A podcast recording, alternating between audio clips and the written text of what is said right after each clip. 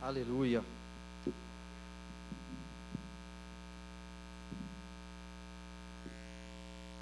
Boa noite mais uma vez, galera. É uma alegria para mim poder estar aqui com todos vocês.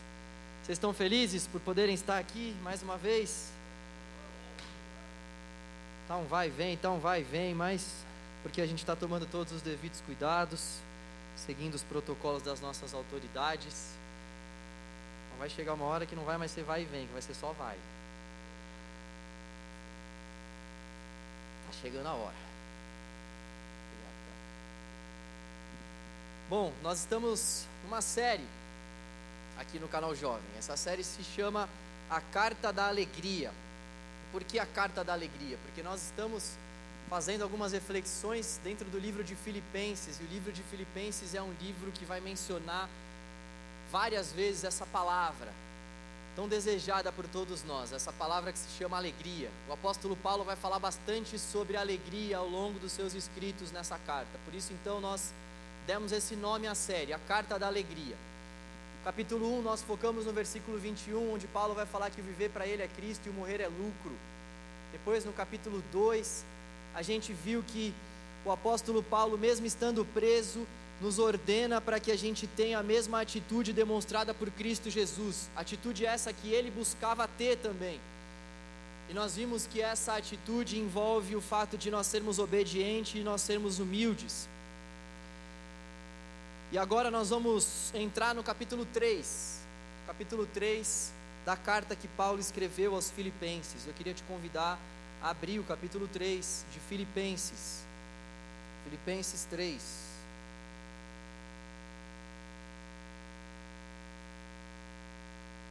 Eu vou ler na NVT, gente, nova versão transformadora. Esse capítulo 3, ele tem dois principais blocos, tá? Deixa eu só falar para vocês para ficar claro o que vai acontecer aqui nessa noite. O primeiro bloco vai dos versículos 1 ao, ao versículo 11 e depois o outro bloco do versículo 12 até o versículo 21. Então nós vamos ler primeiro do 1 ao 11. Tá bom? Versículo 1 ao 11 então, Filipenses 3. Por fim, meus irmãos, alegrem-se no Senhor.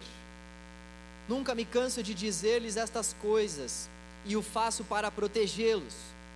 Versículo 2: Cuidado com os cães, aqueles que praticam o mal, os mutiladores que exigem a circuncisão, pois nós, que adoramos por meio do Espírito de Deus, somos os verdadeiros circuncidados.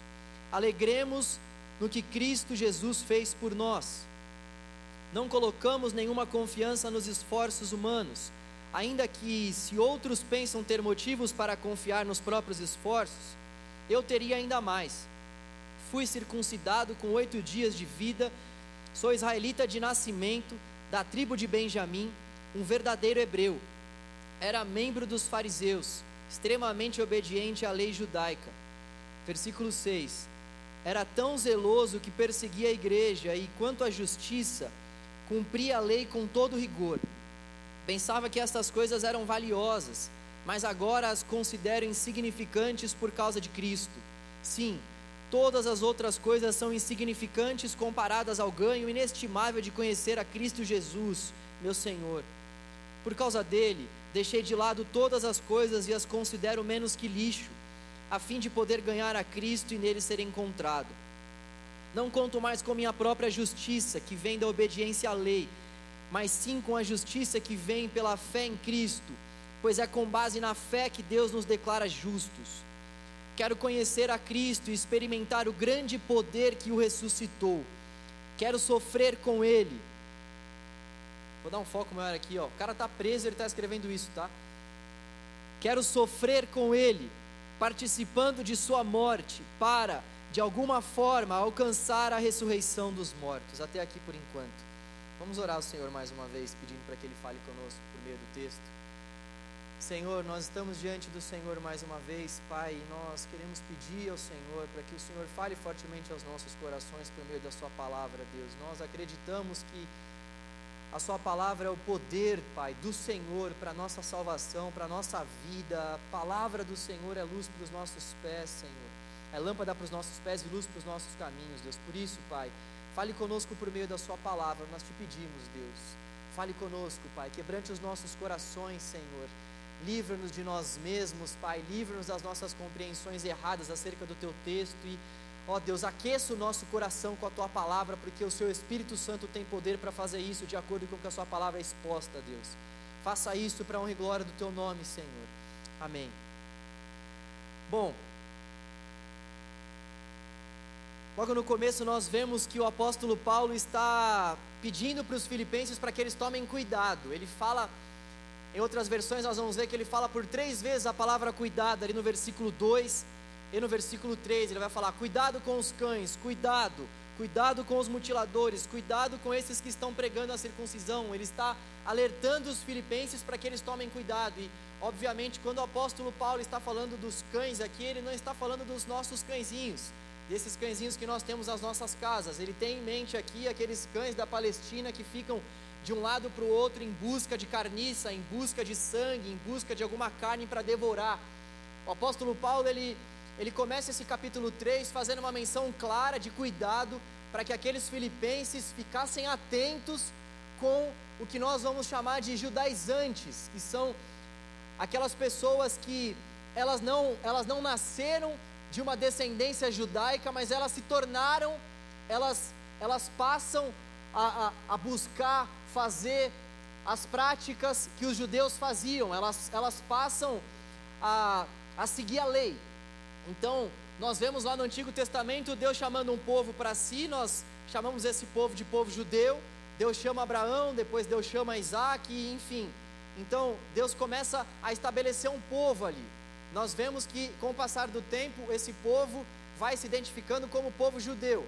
Deus faz uma aliança com esse povo. Então, nós vemos que ao longo do Novo Testamento, Deus ele estende a sua aliança para os gregos, para os romanos, para os brasileiros, para os portugueses, ou seja, para toda, para toda criatura. Então, essas pessoas que não nascem dessa raiz judaica e passam a então observar a lei, passam a cumprir a lei, a palavra de Deus vai chamar de judaizante. Nós vemos que são os judaizantes. E esses caras, eles estavam pregando a falsa circuncisão, eles estavam pregando que para que uma pessoa pudesse ser aceita por Deus, para que uma pessoa pudesse ter comunhão com Deus, essa pessoa teria que se circuncidar, especialmente os homens, é claro, meninos e homens. A circuncisão era o corte do prepúcio, então aquilo simbolizava uma aliança que Deus tinha feito com o povo no Antigo Testamento, porém, quando nós vemos Jesus encarnando e Jesus inaugurando a nova aliança, nós vemos esses atos cerimoniais da lei sendo deixados de lado. Então, o que, que a gente cumpre da lei hoje em dia? Aquilo que a gente cumpre da lei hoje em dia são aquelas leis morais, nós amamos a Deus, essa é uma lei moral. Nós amamos o nosso próximo, essa é uma lei moral. Nós não cometemos adultério, essa é uma lei moral. Nós buscamos seguir essas leis morais e as leis cerimoniais, ou seja, a circuncisão, a guarda do sábado, entre tantas outras coisas que dizem respeito a cerimônias, isso morreu na cruz. E o que esses judaizantes então estavam tentando fomentar na igreja é que as pessoas que estavam sendo levadas à conversão a Cristo, as pessoas que estavam seguindo a Jesus, elas deveriam não somente seguir a Jesus, elas deveriam seguir a Jesus e deveriam também fazer algumas outras coisas. E o apóstolo Paulo então vai falar de uma forma que bem contundente, vai falar: cuidado, cuidado com esse tipo de gente. Cuidado com essas pessoas que estão pregando um falso evangelho, que estão pregando uma falsa justificação. Cuidado, porque nós somos declarados justos somente por meio de Jesus. O apóstolo Paulo vai falar para eles: cuidado, porque nós precisamos e devemos confiar somente naquilo que Cristo fez por nós. Somente aquilo que Jesus fez por nós é que pode de fato nos aproximar de Deus. Não há nenhum outro caminho nenhuma outra verdade, há somente um caminho, verdade e vida. E o caminho, a verdade e a vida estão no madeiro. É Jesus esse caminho e essa verdade e essa vida. Então, o apóstolo Paulo vai escrever para que eles de fato não confiem, não descansem, não achem que eles são justificados, inocentados diante de Deus por nenhuma outra coisa a não ser por meio de Jesus. Ele é o nosso apoio, ele é a nossa rocha, ele é quem de fato pode nos levar até Deus. E tudo o que a gente coloca para que seja acrescentado com a obra de Cristo, a palavra de Deus vai falar para nós que seja amaldiçoado, justamente porque somente por meio daquilo que aconteceu na cruz, somente por meio da oferta de Jesus Cristo é que nós temos esse livre acesso a Deus. É importante a gente entender isso logo no começo, porque eu fiquei, logo quando eu li esse texto, eu fiquei imaginando quais méritos eu colocava para que também fossem acrescidos diante da cruz. É claro que a gente nos nossos dias não vai colocar como mérito também a circuncisão. Mas o que nós temos colocado que também tem feito com que a gente olhe para isso e fale: Poxa, isso daqui eu preciso também para que eu alcance o favor de Deus? Será que é o nosso serviço dentro da igreja? Será que é por muitas vezes o nosso trabalho? Será que a gente tem alguns outros ídolos no nosso coração e a gente acaba colocando isso também junto, em pé de igualdade com a cruz de Cristo? Essa é a primeira pergunta que fica aqui para nós. Nós temos confiado nos méritos de quem quando nós nos achegamos diante de Deus? Isso é importante também porque por muitas vezes nós não nos sentimos dignos de nos achegarmos diante de Deus e nós não vamos ser dignos de forma alguma, porque digno é o Senhor. Digno é o Senhor que apresentou a oferta pelo perdão dos nossos pecados. Digno é o Senhor Jesus que nos traçou esse caminho. Então, tanto para o lado daquelas pessoas que tentam colocar outras coisas em pé de igualdade com a obra da cruz, quanto para o lado daquelas pessoas que não se acham dignas para sequer se relacionarem com o Senhor. O que fica para nós é, logo em primeiro lugar aqui, nós precisamos confiar nos méritos de Cristo. Quando nós confiamos nos méritos de Cristo, nós não olhamos mais para os nossos próprios méritos, para as nossas próprias faltas, para as nossas próprias inseguranças, para os nossos medos, então nós conseguimos nos relacionar com Deus porque nós entendemos que é Cristo quem faz essa mediação. É Cristo e somente Cristo quem nos declara justos, quem nos declara dignos diante de Deus, porque nós só podemos nos achegar diante de Deus porque Jesus já está diante dele antes de nós. Eu costumo dizer que a justificação é como se Deus olhasse para nós aqui nessa terra e ele não visse o João, ele não visse a Bruna, mas ele visse antes de ver o João e a Bruna, Jesus, o sangue de Jesus sendo aspergido sobre nós, e nós então somos livres, livres da nossa condenação. Não há circuncisão, não há nada. Nós precisamos confiar nos méritos de Cristo, e Paulo vai falar para eles que se tem alguém ali que possa confiar, ou melhor, se tem, se realmente existe alguém ali que pudesse confiar no seu próprio currículo, nos seus próprios méritos, esse alguém era o próprio apóstolo Paulo. Ele foi circuncidado no oitavo dia, isso é rigorosamente o que diz a lei. A lei dizia que o bebê tinha que ser circuncidado logo no oitavo dia, só que tinha muitas pessoas que acabavam fazendo esse rito um pouco tempo depois do nascimento. Não, o apóstolo Paulo faz questão de dizer: olha só, se vocês estão querendo se gloriar por conta dos seus próprios méritos, por conta daquilo que vocês podem produzir, olha só, eu, eu tenho um currículo como poucos aqui têm, eu sou hebreu de hebreu, ou seja, eu vim realmente da descendência mesmo dos hebreus, os meus pais, tanto meu pai quanto a minha mãe, eles vêm dessa descendência, não é que, poxa, o meu pai é grego e a minha mãe é judia, não os meus pais, eles vêm da raiz de Abraão, eu sou parte dessa descendência. Eu sou um israelita de nascimento, eu sou da tribo de Benjamim, uma das tribos mais reconhecidas. Foi dessa tribo que veio o primeiro rei de Israel. Ele então segue falando que ele é membro justamente dos fariseus, que era o conselho top da época, que era aqueles caras que guardavam de fato a lei, que ensinavam de fato a lei, ou seja, os bambambãs da época. O apóstolo Paulo está falando sobre o seu currículo, expressando para eles o seguinte: olha só, eu poderia me gloriar na minha própria carne, no entanto, sabe o que eu faço com todo esse currículo? Eu jogo todo esse currículo no lixo, porque todo esse currículo é lixo diante da grandeza dos méritos de Cristo na cruz. Eu jogo todo esse currículo no lixo, porque tudo isso é esterco se comparado com o que Jesus fez na cruz. E ele então diz para mim e para você, diz para aqueles filipenses também que ele não concorda mais, ele não conta mais com a sua própria justiça, ele se alegra no Senhor, porque ele entende que o Senhor é de fato quem o justifica. Ele não conta mais com aquilo que as suas próprias mãos podem produzir. Ô oh, gente, isso é libertador demais. Isso é libertador demais. Quando a gente busca ter um relacionamento com o Senhor, sabendo que não há nada que a gente possa fazer que vai fazer com que Deus nos ame mais ou menos. Quando a gente busca um relacionamento com Deus e consegue viver esse relacionamento com o Senhor, sem que a gente precise viver naquela naquela dinâmica compensatória, sabe? De, pô, Deus, eu vou ter que ir na igreja para que o Senhor possa fazer tal coisa pela minha vida, eu vou ter que fazer isso daqui para o Senhor para que o Senhor possa me recompensar dessa forma. Não.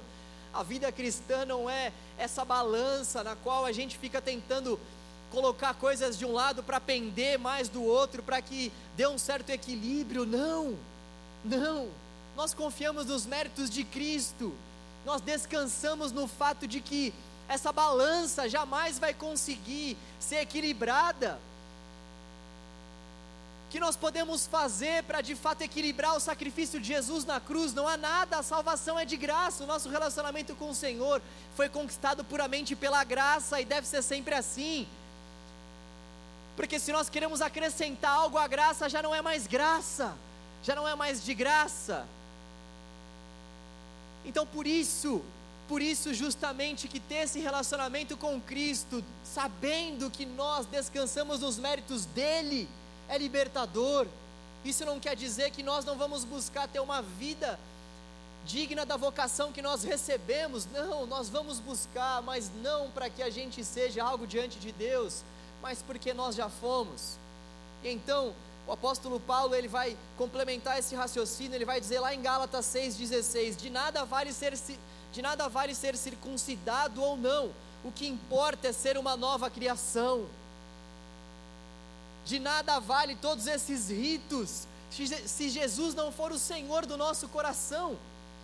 De nada vale a nossa vida eclesiástica, a nossa vida ministerial, a nossa vida nessa terra, se Jesus não for o Senhor do nosso coração, a ponto de fazer com que a gente nasça de novo. E é por isso que isso é algo libertador. Ninguém consegue nascer de novo se não nascer do alto. Não é por conta de produção humana que nós nascemos de novo, mas é por conta da vontade de Deus.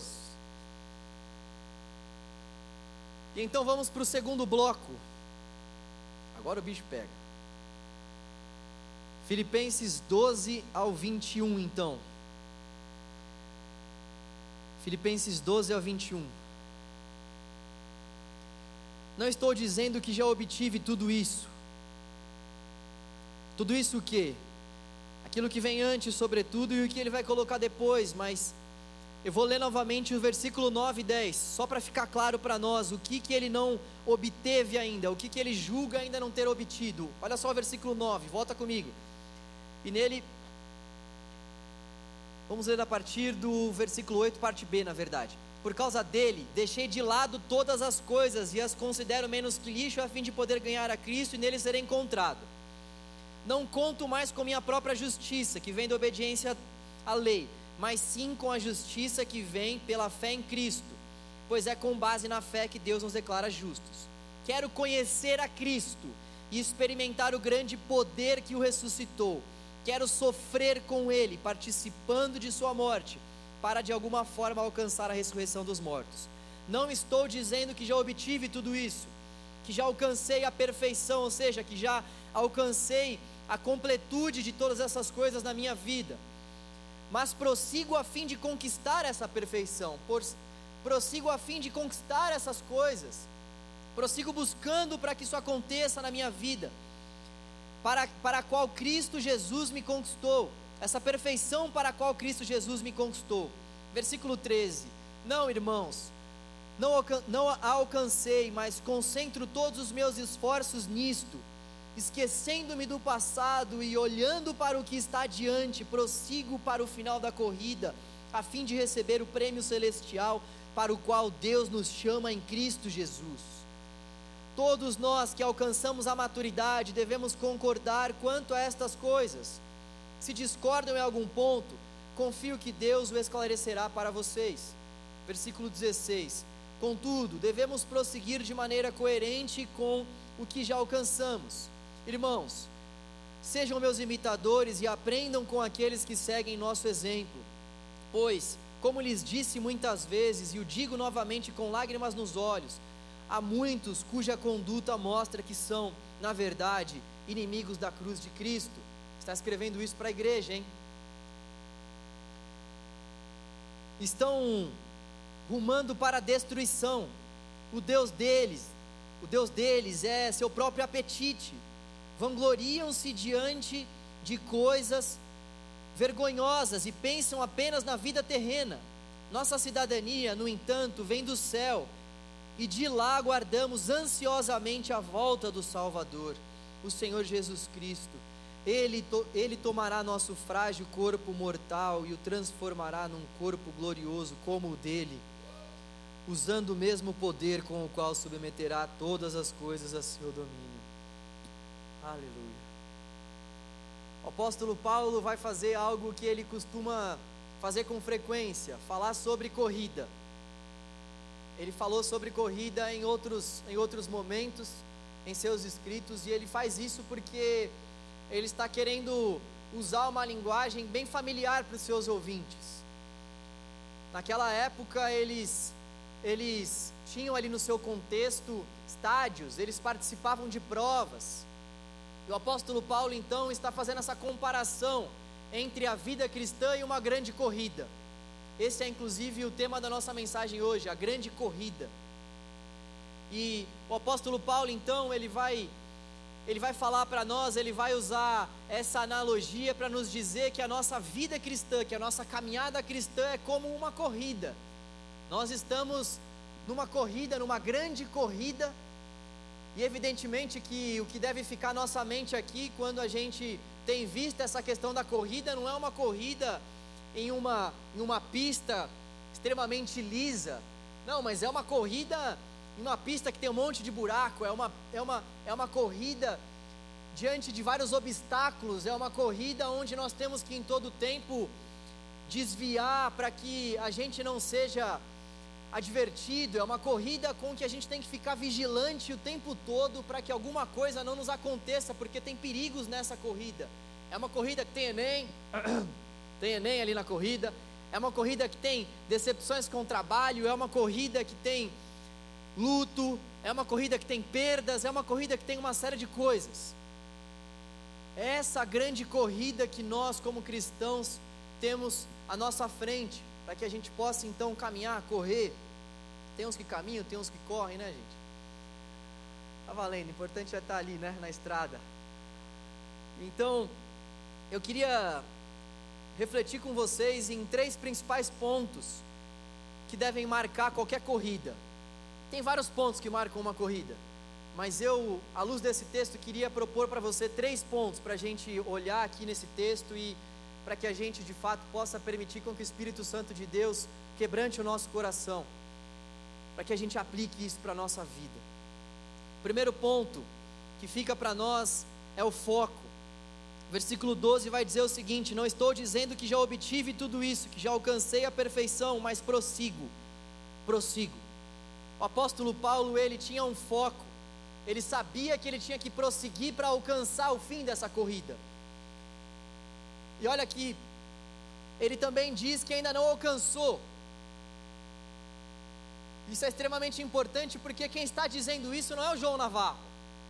Quem está dizendo que ainda não alcançou é o apóstolo Paulo, que até então já tinha pregado o evangelho para milhares de pessoas, que até então já tinha feito pelo menos três viagens missionárias só para pregar o evangelho, que já tinha sido preso por diversas vezes por ter pregado o evangelho, por ter dedicado a sua vida em serviço do reino de Deus. O apóstolo Paulo está falando que ainda também precisa alcançar isso e ele não fala como quem tem dúvida da sua salvação, mas ele fala como quem sabe que nós, estando nessa terra, sempre temos uma lenha a mais para queimar para Jesus.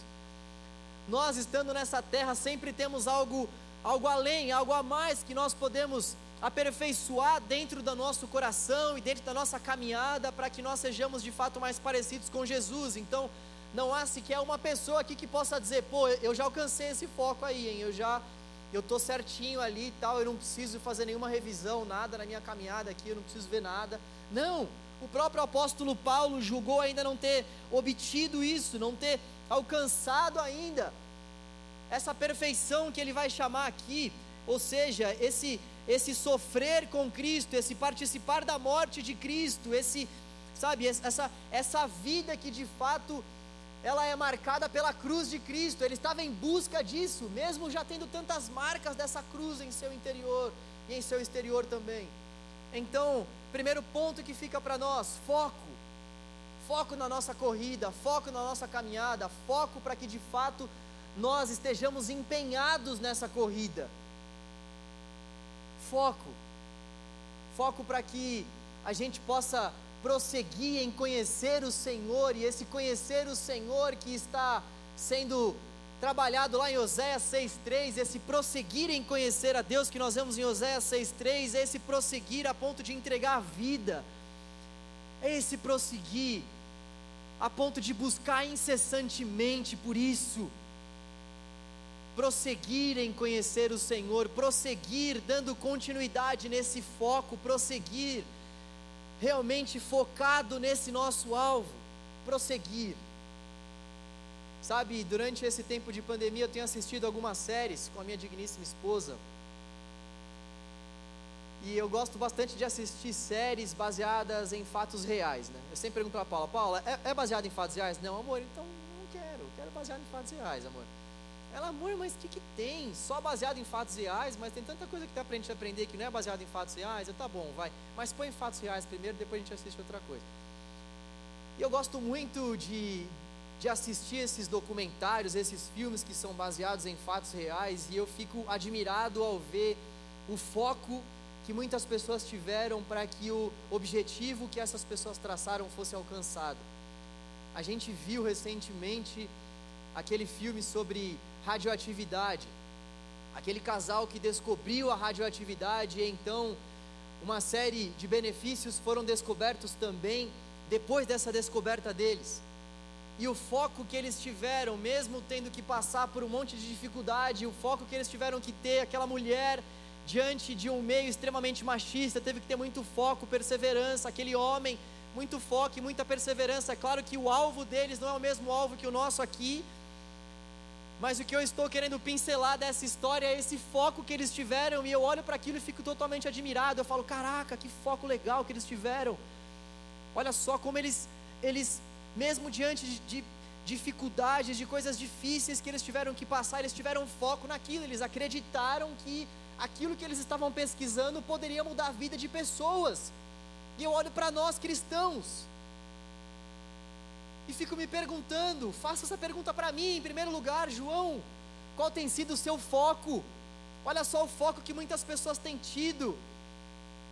Olha só o foco que tem tomado conta da vida de muitas pessoas, e essas pessoas nem têm como alvo o Senhor da criação, elas têm outros alvos. E você, e eu, e esses filipenses, que conheciam a Cristo, que podiam ter Cristo como alvo, como foco, o que nós temos de fato dedicado da nossa vida para que esse foco possa continuamente ser buscado por nós? Será que nós temos mesmo o foco de crescer em conhecimento da palavra de Deus? Até que ponto nós somos focados, obstinados a conhecermos mais a Deus por meio da palavra? Será que nós temos focado de fato nisso? Eu vou conhecer mais a palavra, eu vou saber a história de Israel, eu vou saber quem foi Abraão, eu vou saber quem foi Moisés, eu vou saber se Abraão veio antes de Moisés ou não. Vocês sabem ou não? Guarda essa aí. Eu vou procurar me informar mais coisas sobre a palavra de Deus, eu vou procurar ter essa palavra no meu coração, eu vou me esforçar, eu vou focar para que eu tenha um relacionamento diário com Deus, para que eu busque ao Senhor. Será que nós temos tido esse foco? Em segundo lugar, algo muito importante dentro de uma corrida é o alvo. O alvo. O apóstolo Paulo disse no versículo 8: Sim, Todas as outras coisas são insignificantes comparada ao ganho inestimável de conhecer a Cristo, Jesus, meu Senhor. O apóstolo Paulo sabia bem qual era o foco dele, e ele disse: Eu me esqueço das coisas que ficaram para trás, e eu prossigo rumo ao alvo. E quais eram essas coisas que ficaram para trás? Nós podemos presumir que grande parte dessas coisas que ficaram para trás era aquilo que Paulo havia feito até então para que ele pudesse alcançar o favor de Deus. Ele mesmo disse isso logo nesse primeiro bloco aqui. O que ele fazia? Ele perseguia os cristãos, ele era alguém que seguia rigorosamente todos os mandamentos da lei e tudo mais, pensando que ele tinha naquilo um motivo para se deleitar diante de Deus, pensando que aquilo era o sinal da aprovação de Deus para ele. E ele então chega e depois diz que ele se esquece disso, ele joga isso no lixo ele se esquece dessas coisas que ele tinha feito antes, que ele, ele mesmo tinha produzido com as suas próprias mãos.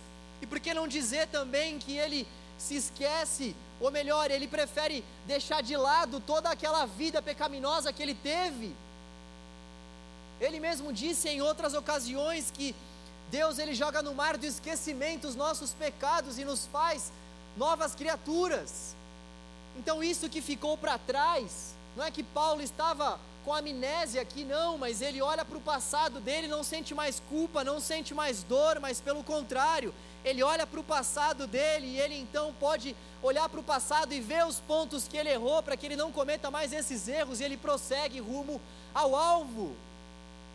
Ele deixa para trás o que passou, que não foi edificante, que não foi proveitoso, que não serviu para que ele pudesse ter um relacionamento mais profundo e mais íntimo com Cristo deixa isso de lado e prossegue rumo ao alvo. Ele tem um alvo, ele tem um alvo. Ele, ele, ele não tem somente um foco, ele não busca simplesmente correr numa corrida sem saber para onde ele está indo.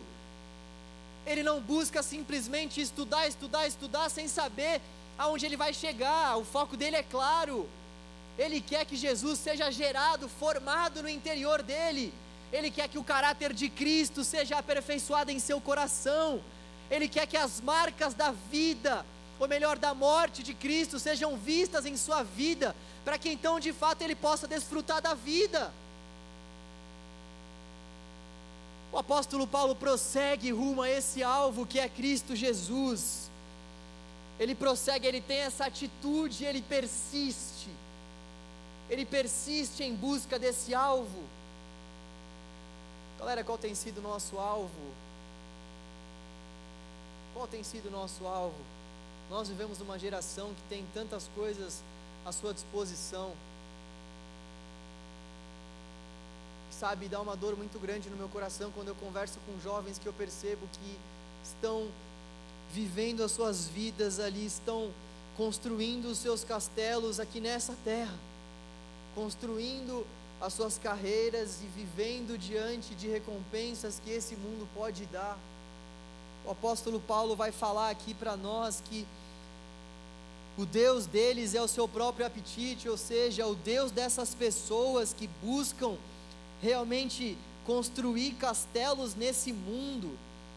O Deus dessas pessoas é o seu próprio apetite, esse apetite ganancioso de ter cada vez mais, esse apetite ganancioso de construir cada vez mais, esse apetite ganancioso que faz com que isso já, já seja um ídolo dentro do nosso coração e a gente então acaba deixando de lado o verdadeiro alvo, que é Cristo Jesus, o nosso Senhor.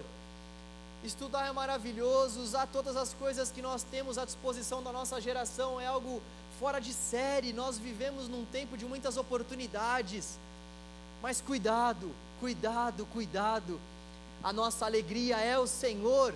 Alegrem-se sempre, não nos diplomas, mas no Senhor. Alegrem-se sempre, não nas viagens, não nas realizações, mas no nosso alvo, que é o Senhor. Alegrem-se sempre, é o que essa carta nos sugere. Não com as circunstâncias, não com as consequências que as nossas próprias mãos podem gerar nesse mundo, mas alegrem-se no Senhor e na força do seu poder. Alegrem-se no Senhor e naquilo que Ele fez na cruz por nós. A nossa alegria não está baseada naquilo que nós conquistamos e vivemos nessa terra, mas a nossa alegria está alicerçada naquilo que o nosso Senhor e Salvador fez por nós na cruz. Alegrem-se no Senhor, outra vez vos digo, alegrem-se no Senhor, o apóstolo Paulo vai falar em outra ocasião. E em terceiro lugar, nós temos um prêmio. A corrida é marcada por um prêmio. O prêmio está lá em Filipenses 3, 21. Parte desse prêmio, porque o apóstolo Paulo, na verdade, já vem retratando para nós ele já vem nos dando alguns indícios de qual é esse prêmio. No versículo 21, então, ele escancara qual é o prêmio para nós. 3:21, ele retomará nosso frágil corpo mortal. Ele tomará nosso frágil corpo mortal e o transformará num corpo glorioso como o dele. Gente, isso vai acontecer, gente. Essa é a palavra de Deus para nós. Olha só o que o Senhor vai fazer conosco. Olha só o nosso prêmio. Ele tomará nosso frágil corpo mortal. Você acha o seu corpo frágil? Você sente as debilidades do seu corpo? Você sente as fraquezas da sua e da minha natureza pecaminosa que gritam no teu corpo as nossas necessidades físicas, as nossas necessidades mais variadas? Sim, Ele vai tomar essa fragilidade do nosso corpo, Ele vai tomar isso para si e transformará o nosso corpo num corpo glorioso como um dele, o corpo um corpo incorruptível, um corpo que não é perecível, um corpo que não tem necessidades, um corpo que não vai ter sede, um corpo que não vai ter vontade no banheiro, um corpo de fato glorificado, usando o mesmo poder com o qual submeterá todas as coisas a seu domínio. Todas as coisas serão submetidas ao domínio, ao senhorio de Cristo. Por isso que aquela frase que diz que todos os caminhos nos levam a Deus, está certo ou não está? Claro que sim. Todos os caminhos nos levam até o julgamento de Deus. Vai haver um tempo onde todos nós estaremos diante do Deus da nossa criação.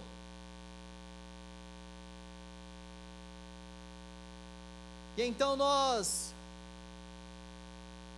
prestaremos contas ao Senhor daquilo que nós fizemos com a vida que Ele nos deu aqui nessa terra. E o prêmio daqueles que viveram a sua vida para a glória de Cristo aqui nesse mundo, tomando a sua cruz, negando-se a si mesmo todos os dias, o prêmio para cada uma dessas pessoas é um corpo glorificado e eternamente a presença de Deus estando lado a lado com cada uma dessas pessoas. Jesus é o nosso prêmio. Ele é o nosso alvo, Ele é o nosso prêmio, Ele é a nossa vida, Ele é a nossa recompensa, Ele é a nossa satisfação e a nossa alegria. Ele, nós não vivemos a nossa vida aqui nessa terra para a glória dele, simplesmente com medo do inferno. Não, nós vivemos a nossa vida aqui nessa terra, dedicando os nossos dias a Ele, porque Ele é a nossa alegria aqui, hoje, agora, porque Ele é a nossa plena satisfação, estando nós aqui hoje porque Ele é a razão da nossa existência, porque não faz sentido viver se não for para a glória de Cristo, porque viver é Cristo para nós e o morrer é estar com Ele, então nós estamos algemados com Cristo. Não porque nós somos obrigados a isso, mas porque é um prazer para nós vivermos lado a lado com o nosso Senhor e Salvador Jesus Cristo. Ele é o nosso prêmio, Ele é o prêmio dessa nossa corrida. Nós precisamos ter foco, prosseguir para alcançar o alvo.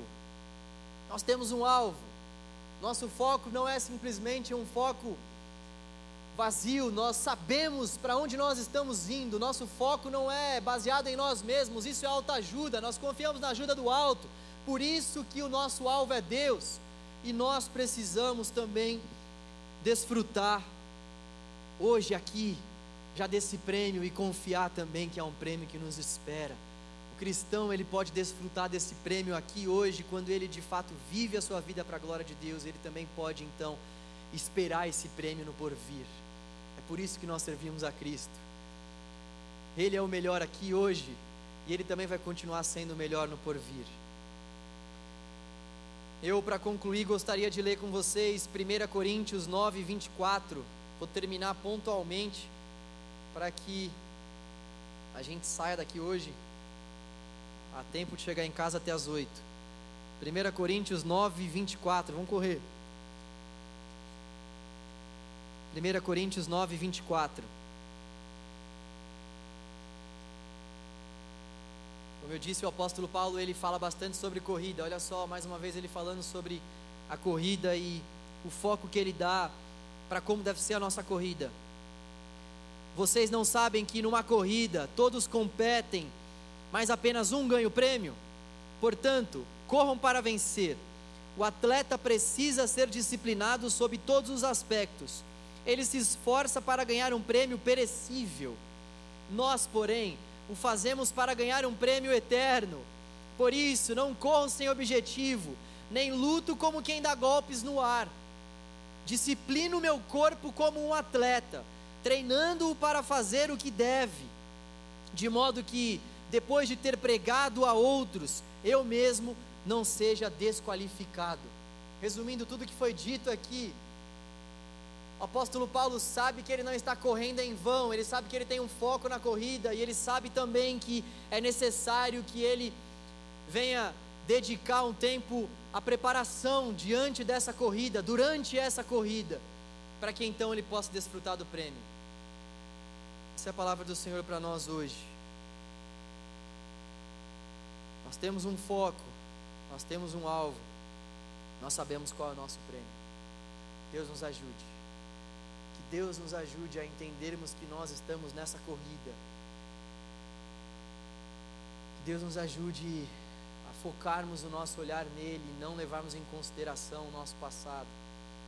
Existem muitas pessoas dentro da igreja que vivem ainda debaixo de acusações do nosso adversário porque não entenderam que nós somos declarados justos diante de Deus pelos méritos de Cristo. Tem tanta gente que se sente culpado por coisas que aconteceram nessa corrida, nós precisamos de fato deixar para trás tudo aquilo que nos impede de alcançarmos o alvo da nossa soberana vocação, a saber, o nosso Senhor.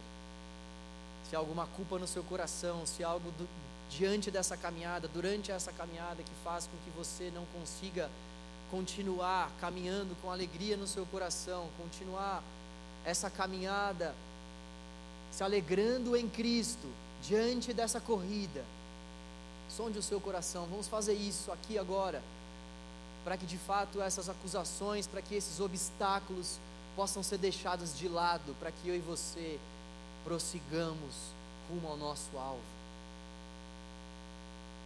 Vamos orar juntos ao Senhor. Deus, oh Deus, obrigado pela Sua palavra, Senhor. Obrigado pela palavra do Senhor, Pai, que quebranta os nossos corações e, e fere as nossas almas, Senhor. Pai, nós queremos que a tua palavra realmente, de fato, cause, cause transformação no nosso coração, Deus. Esse é o nosso desejo, Senhor. Com que a sua palavra possa encontrar espaço no nosso coração, Pai, para transformar as nossas vidas, Deus. Nós entendemos que a nossa vida cristã é como uma corrida, Senhor, é como uma longa caminhada, Pai, que nós devemos manter uma longa obediência ao Senhor e à Sua palavra, Deus. E nós precisamos da Tua ajuda, Pai, para que diante dessa corrida, Senhor, nós venhamos de fato prosseguir rumo ao alvo, Senhor. Nós não alcançamos isso ainda, nós estamos em busca e nós precisamos da Tua ajuda para que isso aconteça, Deus. Ó oh, Senhor, encha-nos com o Teu Espírito, Pai, para que o Teu Espírito nos ajude, Senhor com que o teu Espírito possa ajudar cada jovem aqui presente a começar em mim, Senhor. Nós precisamos da tua ajuda, Deus.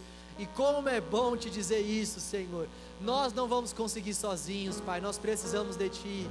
Sem o Senhor nada nós podemos fazer. Sem o Senhor, ó Deus, não vale a pena nem acordar, Pai.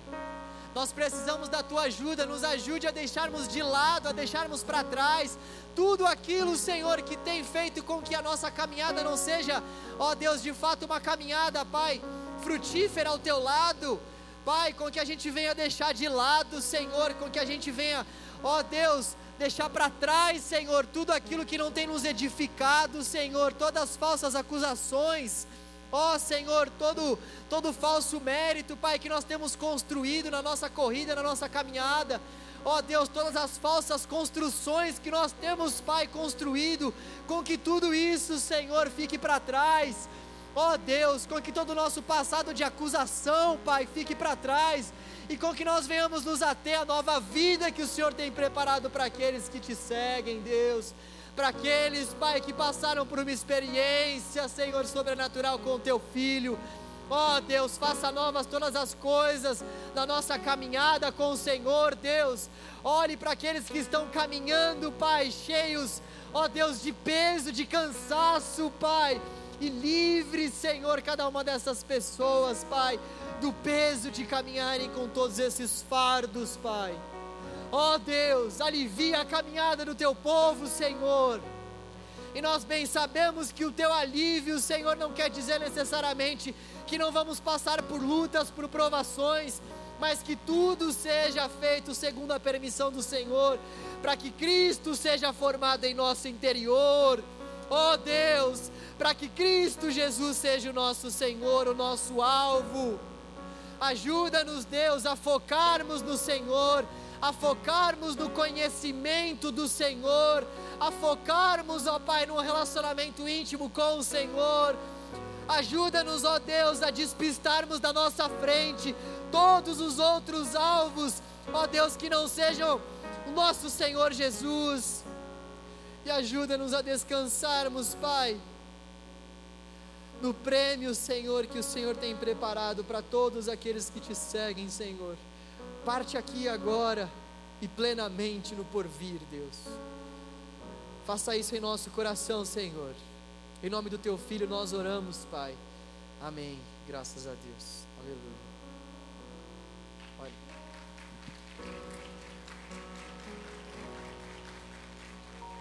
Se nós tivéssemos um pouco mais de tempo, eu ia cantar, mas eu vou poupar vocês disso quem ia cantar ia ser eu. Então eu vou poupar vocês.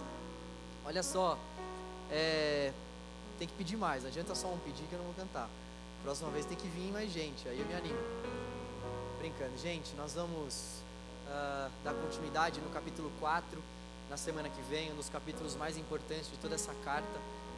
E nós também já vamos dar uma pincelada já no tema do evangelismo para que então a gente já entre de cabeça nisso nesse mês de maio gostaria de mais uma vez fazer aquele convite que eu sempre faço para vocês.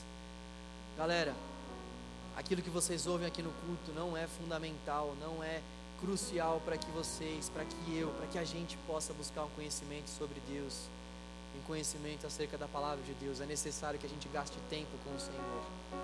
É necessário que a gente se dedique, que a gente busque, que a gente deseje esse relacionamento com Deus por meio da palavra. Então, busque a Deus na sua semana já venha para cá para o culto com seu coração cheio da palavra, com seu coração cheio de gratidão, gratidão de quem de quem tem uma comunhão íntima com o Senhor por meio da palavra, gratidão de quem conhece a Deus porque sabe que Deus se revela por meio do texto. Venha com o seu coração dessa forma para cá. Vamos buscar ao Senhor, vamos buscar ajudar uns aos outros. Para isso é fundamental que você esteja em células. Células são os pequenos grupos aqui da nossa igreja eu gostaria de, antes de falar mais coisas sobre a célula, de agradecer os líderes que têm tido um cuidado essencial aqui no canal Jovem. Obrigado a todos vocês, líderes de célula. Meu coração é extremamente grato a cada um de vocês. Vocês estão nas nossas orações diariamente. Sou muito grato a Deus por Deus ter dado aqui para o canal Jovem líderes como vocês. Sou grato a Deus também, a minha esposa maravilhosa, que tem pastoreado o meu coração e tem pastoreado o coração de tanta gente aqui. Como é bom quando a gente vê Jesus levantando pessoas aqui, a gente vivendo em comunidade, a gente vivendo em comunhão. É isso que eu quero para nós. É isso que Deus quer para nós. E eu gostaria de encerrar então falando que a gente vai começar a fazer um momento novo aqui, nos finais dos nossos cultos. Tendo em vista que algumas pessoas ainda não fazem parte das células, a gente queria dar essa oportunidade para vocês que estão ou nos visitando. Falando nisso, você que nos visita, muito obrigado pela sua presença aqui. Se sinta sempre bem-vindo para voltar mais vezes. Então, você que está nos visitando ou você que já faz parte aqui do canal Jovem, mas ainda não está em célula, nós vamos te dar essa oportunidade sempre ao final dos cultos para que você possa de fato dar o seu nome para essas pessoas que estão com as pranchetas levantadas aí. Essas pessoas que estão nas laterais com as pranchetas levantadas, elas estão à disposição de cada um de vocês que desejam fazer parte de um pequeno grupo aqui do canal Jovem. Esses pequenos grupos, eles são instrumentos de Deus para as nossas vidas, eu posso garantir isso para vocês. Então, se você precisava de um pouco de coragem, tá aí. Agora não dá nem para falar, poxa, mas como é que eu faço? Tá aí, ó. Cara pálida. Não dê mais desculpas ao Senhor. Participe de uma cela, gente, vai ser muito bom para vocês, eu tenho certeza, tá? Tô brincando com a cara pálida, tá? Deus possa abençoar a semana de cada um de vocês. Deus possa se revelar a cada um de nós por meio da palavra dele. Deus abençoe. Até sábado que vem. Valeu, valeu. Saiam com cuidado, usem máscara, passem álcool e nós vamos sair daquela forma bem organizada. Primeiro lá no fundo e depois os bancos da frente. E dê o seu nome se você quiser, tá bom? Deus abençoe você. Boa semana. Você que está em casa, valeu, valeu.